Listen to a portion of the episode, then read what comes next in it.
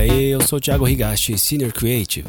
E se você também é criativo da indústria da propaganda e assim como eu anda meio sem tempo, irmão, chega mais que eu vou dar um giro nas redes pra gente se informar do que tá rolando na nossa bolha e fora dela.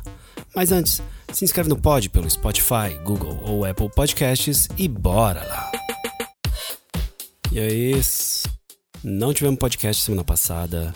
Tava bem sem tempo, irmão, mas de volta à programação normal. Tava aqui rolando feed pra colocar alguma coisa aqui no podcast, mas parece que nem aconteceu muita coisa não, desde a semana passada. A não ser a Mulher da Casa Abandonada e o melhor de todos que eu vou, obviamente, deixar pro final. E você, meu camarada criativo, como é que tá o trampo aí? Tudo certo? Deixa eu só compartilhar uma coisa aqui que aconteceu comigo. Talvez nem seja novidade para vocês, mas semana passada eu tava bem cagado aí com um projetinho. Foi aniversário do meu filho e eu geralmente faço um videozinho para comemorar. E, putz, foi tão exaustivo que eu meio que fiquei com um burnoutzinho assim de leve. É, e aí, segunda-feira, famoso vulgo ontem, eu fui pra agência, né? Mas caraca, desde sábado, que foi quando eu fiz a primeira versão do vídeo, eu não conseguia mais olhar para a tela do computador, assim, eu tava traumatizado. Não queria olhar pro celular, não queria fazer nada. E aí segunda-feira fui fazer o presencial e eu tava tão saco cheio que eu falei, mano, foda-se, eu não vou botar nenhum fone de ouvido. Eu botei meu celular na mala, deixei ele lá fechadinho, desci a rua, sem fone de ouvido, sem nada, sem podcast.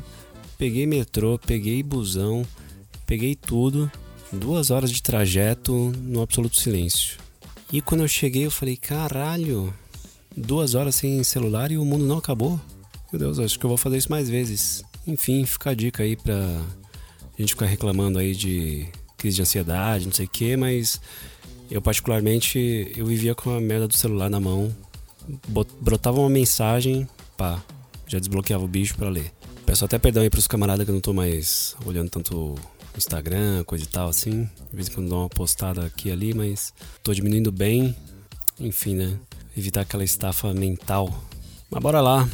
E a mulher da casa abandonada, hein? Queria só falar disso hoje. Salve pra minha prima que me apresentou esse podcast. Mas não, né? Vamos falar de publicidade. Bora pras notícias. E olha só quem vai abrir uma hamburgueria em São Paulo. A mulher da casa abandonada. Mentira, mentira. A Hellmans. Rapaz, interessante, interessante. Mas calma, não é uma hamburgueria física não, rapaz. Nativa Digital, a hamburgueria Helmans não terá uma unidade física e as entregas dos lanches serão feitas apenas por delivery. Eu gosto, eu gosto.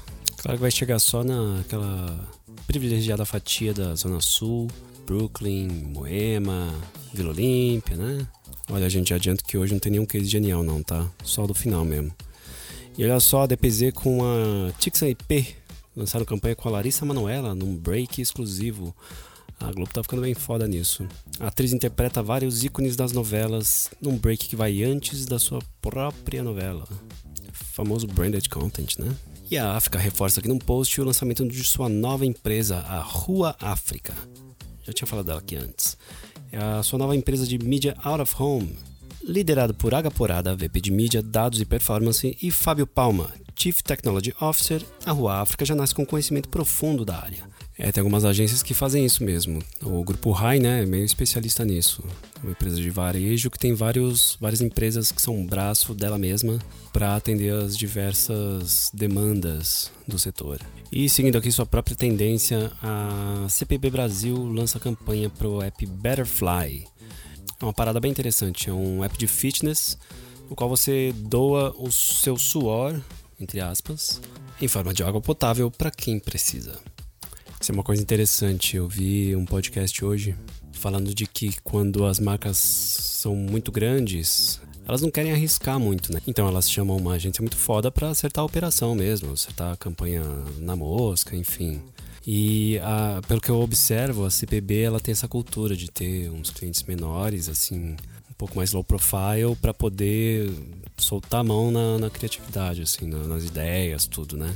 Você vê pela Activision e outros clientes menores que eles atendem, que não são de mainstream, né? Então eles conseguem arriscar.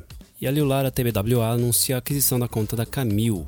E meteram aqui aquele post com o título raiz que eu sempre falo. Liulara TBWA e Camil são como arroz e feijão. Uma parceria para brasileiro nenhum botar defeito. Ok. E olha só, falando em criar empresas que são braços de si mesmo, aqui do meio mensagem. Globo começa a exibir para sua audiência de TV aberta em território nacional a plataforma de publicidade Globo Sim, que visa mostrar a companhia como uma vitrine para os anúncios de pequenas e médias empresas. A compra de mídia automatizada contempla tanto inserções no canal linear quanto nos produtos digitais G1, GE e G-Show. Até então, a plataforma estava disponível apenas para anunciantes de algumas regiões do país. É, rapaz, os mídia chora. CPM ali não deve ser muito barato não.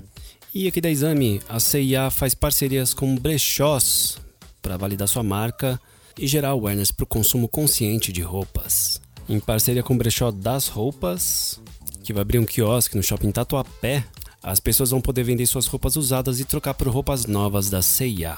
Interessante, interessante. A mecânica tá um pouco truncada, mas interessante. E eu não ia nem ler essa aqui, mas essa aqui pra, pra mim é, foi demais. Do meio mensagem. Take for Content compra parte da operação do Lucas Toon Studios. Que porra é essa? É a empresa do Lucas Neto, irmão do Felipe Neto. Vai vendo. A Take for Content, agência de produção de conteúdo multiplataforma, anunciou a aquisição de parte da Lucaston Studios, empresa do criador de conteúdo Lucas Neto. A transição foi avaliada em mais de 300 milhões. A Lucaston é dona de 14 canais. O perfil do próprio Lucas do YouTube soma mais de 50 milhões de seguidores, mais de 30 bilhões de views. Além disso, a companhia conta com 13 filmes produzidos, disponíveis no Netflix, e mais de 170 produtos licenciados. Vai tirando sarro do moleque pulando na piscina de Nutella. E olha só, a moda da nostalgia pegou nas agências. A DPZT deixa de usar o nome T no nome para voltar a ser, depois de 7 anos, a DPZ. Iniciais dos fundadores Roberto Dualibe, Francis Petit e José Zaragoza. A agência, liderada hoje pelos CEOs Fernando Diniz e Benjamin Young, terá como assinatura Ideias icônicas constroem marcas icônicas. E o melhor da semana fica para publicidade de rua, de guerrilha. Tem nenhuma grande agência envolvida, hein? Eis que brotou na Paulista o Data Towel, um cara genial vendendo toalha do Lula e do Bolsonaro na Paulista. E para cada uma vendida, entrava ali no placar Lula 51, Bolsonaro 12. E olha que esse placar tá antigo, hein? Se alguém tiver o placar atualizado aí, manda pra mim. É isso, gente. Beijo. Bom, gente, por hoje é só. Obrigado por escutar e me chama no LinkedIn, Thiago Higashi. Link na descrição. Se você curtiu, compartilha com teus amigos. E agora deixa eu voltar que tá me chamando no Teams.